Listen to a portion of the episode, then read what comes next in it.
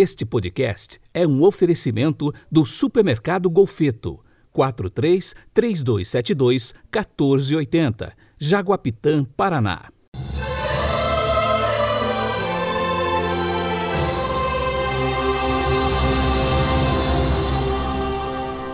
Terça-feira, 9 de fevereiro de 2021. A cor litúrgica de hoje é o verde e o pensamento é de São Felipe Neri, abre aspas. Somente a comunhão pode conservar puro um coração aos 20 anos. Não pode haver castidade sem Eucaristia. Fecha aspas.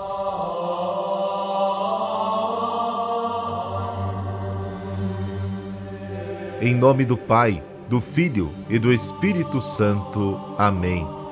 Acolhei, Senhor, as preces deste dia e por vossa bondade iluminai as profundezas do nosso coração, para que não se prendam por desejos tenebrosos os que foram renovados pela luz de vossa graça. Amém.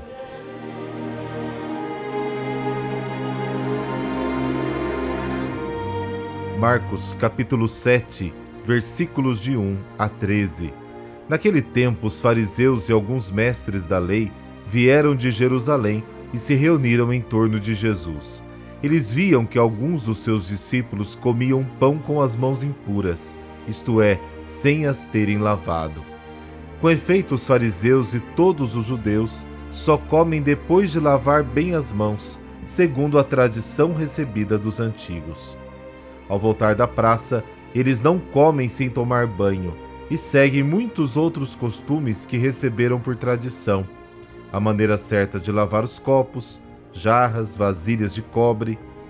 Os fariseus e os mestres da lei perguntaram então a Jesus: Por que os teus discípulos não seguem a tradição dos antigos, mas comem o pão sem lavar as mãos? Jesus respondeu: Bem profetizou Isaías a vosso respeito, hipócritas. Como está escrito: Este povo me honra com os lábios, mas seu coração está longe de mim. De nada adianta o culto que me prestam, pois as doutrinas que ensinam são preceitos humanos. Vós abandonais o mandamento de Deus para seguir a tradição dos homens. E dizia-lhes: Vós sabeis muito bem como anular o mandamento de Deus, a fim de guardar as vossas tradições.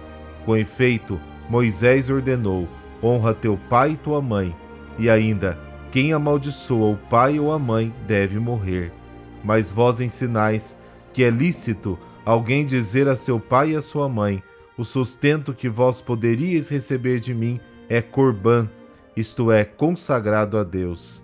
E essa pessoa fica dispensada de ajudar seu pai e sua mãe. Assim, vós esvaziais a palavra de Deus com a tradição que vós transmitis. E vós fazeis muitas outras coisas como estas. Palavra da salvação Glória a vós, Senhor.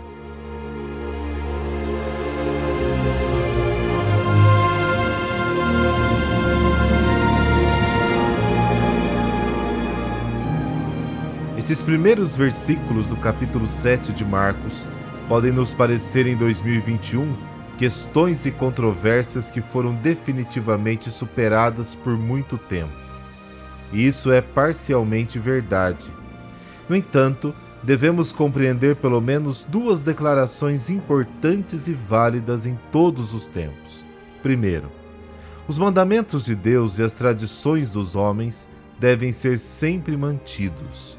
Os mandamentos de Deus têm valor perene e universal e, portanto, são imutáveis.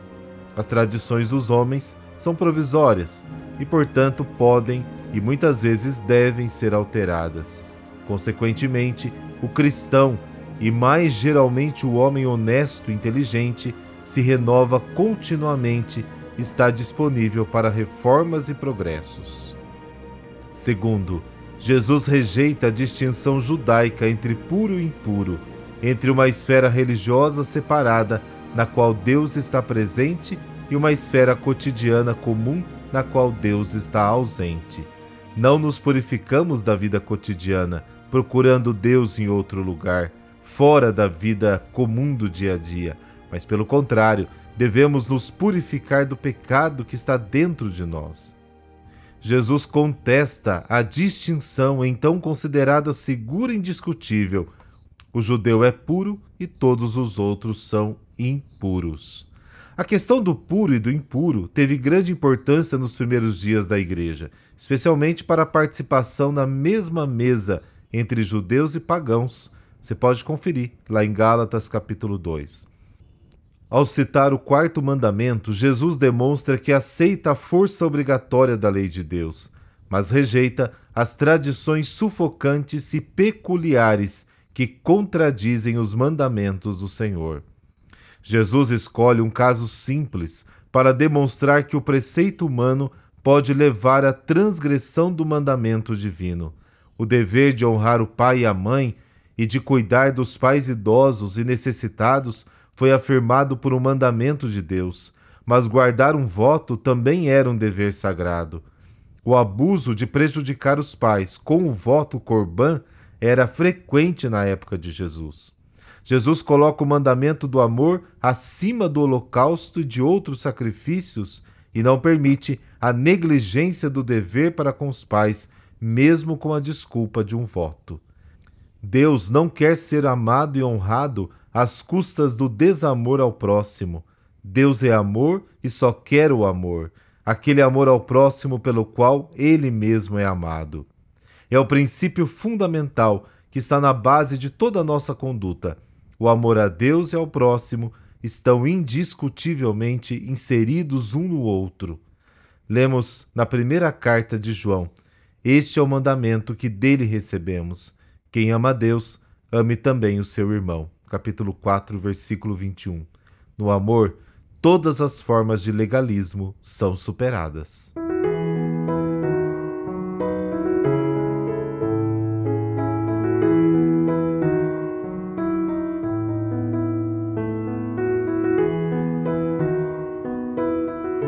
Hoje é dia de Santa Apolônia.